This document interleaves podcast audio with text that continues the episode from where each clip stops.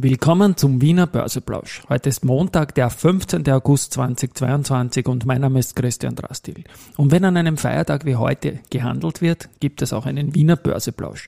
Das Motto ist wieder Market hey, and Me. Market and me. Podcasting for Equity.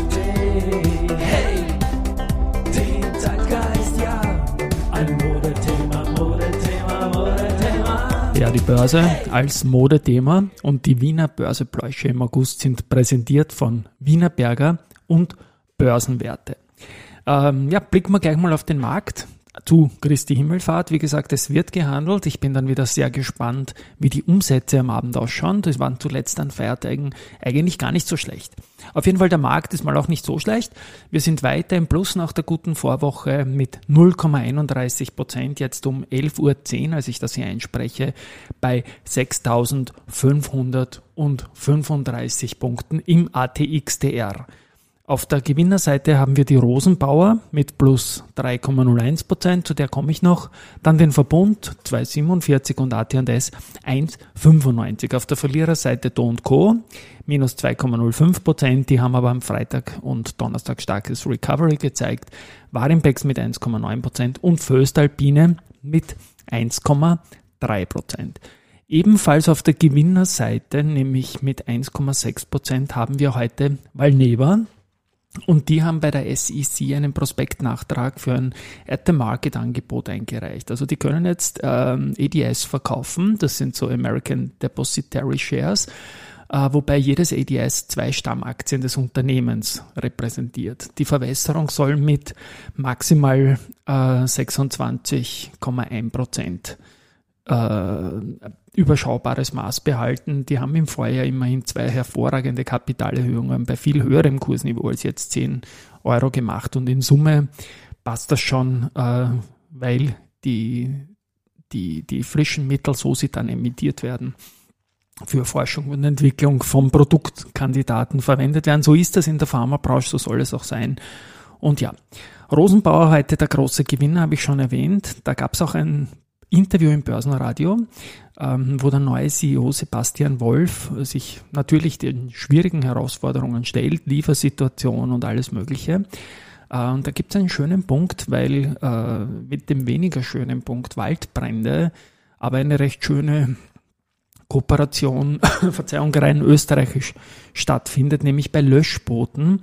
Da arbeitet man mit Balfinger zusammen. Also das ist ja, Oberösterreich-Salzburg, gutes Know-how, beides in Rot und wunderschöne Fahrzeuge und die arbeiten jetzt eben bei Löschbooten zusammen.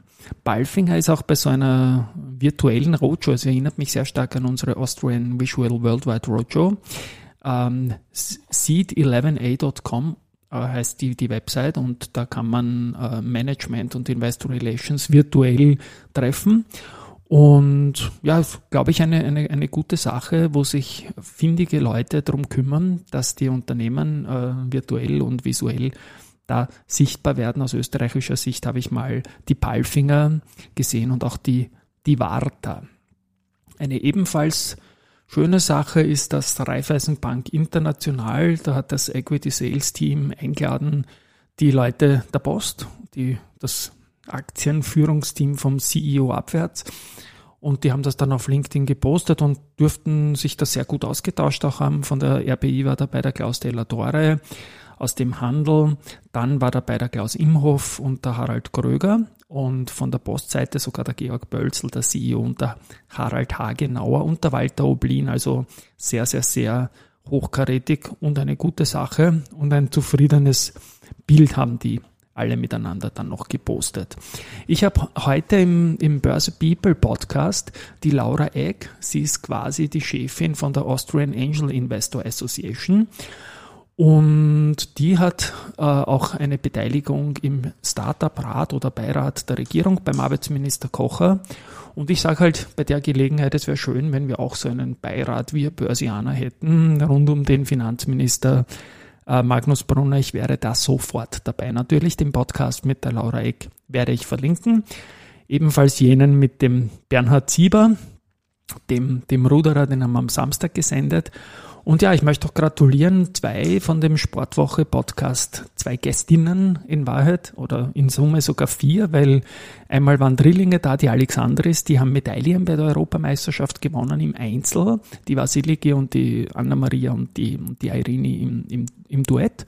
Herzliche Gratulation. Und auch die Tischtennisspielerin Sofia Polkanova wird eine Medaille gewinnen, das ist schon fix, welche werden wir erfahren, und zwar mit dem Robert Gardosch im Mixed Doppel. Und ja, es wurde damals im Podcast live geoutet, dieses äh, Duo. Das war noch gar nicht offiziell, aber wir haben es dann flach gehalten. Gut, herzlich gratulieren möchte ich zum Abschluss äh, auch noch der LLB, der Liechtensteinischen Landesbank für in Österreich diesmal, äh, denn die VÖIG, das ist die Vereinigung der österreichischen Investgesellschaften, die hat per 29.07. wieder eine Performance-Liste zur Verfügung gestellt. Und da geht es darum jetzt unter anderem auch um die besten Aktienfonds mit Anlageschwerpunkt Österreich. Und der LLB Aktien Österreich äh, von Paul Bicher gemanagt führt jetzt in der Kategorie ein Jahr, drei Jahre und fünf Jahre. Also in einem Jahr ist man unter 10 Prozent im Minus. Das ist eine gute Leistung in diesem Markt. Drei Jahre ist man knapp 4 Prozent im Plus per Anno und 1,3 Prozent auf der Fünfjahressicht per Anno ähm, ist das Plus. Äh, auch da jeweils auf Rang 1 auf diese wichtigen Sichten ein Jahr, drei Jahre und fünf Jahre. Und da möchte ich recht herzlich gratulieren der LLB Österreich dazu. Und ich habe mir den Fonds auch noch näher angeschaut, äh, was denn da gerade die Top-Holdings drinnen sind. Und das sieht man erfreulicherweise auf der Homepage. Das ist die AT&S. Die erste Group, Wiener Berger, Babak und Contron sind die Top 5. Überraschung sicherlich vom Gewicht her die Contron. Und dahinter dann OMV, Strabag, Andritz, EVN und Lenzing. Also da braucht man nur auf die Titel schauen und sieht, dass man da letztendlich eher Gewinner, also relative Gewinner drin gehabt hat und mit der AT&S natürlich auch einen der Top-Performer. Überhaupt auch die Strabag ist sehr, sehr gut gegangen und Contron, jetzt kommt darauf an, wann man es gekauft hat, ist natürlich auch ein toller Hebel, äh, weil nach der Short-Attacke auch schon vor längerer Zeit, jetzt hat sich die Aktie natürlich auch gegen den Markt toll, toll, toll entwickelt. Ja, das war's für heute. Ähm, ich werde morgen natürlich wieder hier zu finden sein zum Mittag. Ich freue mich auf einen spannenden Nachmittag heute und wir hören uns morgen wieder. Tschüss und Baba.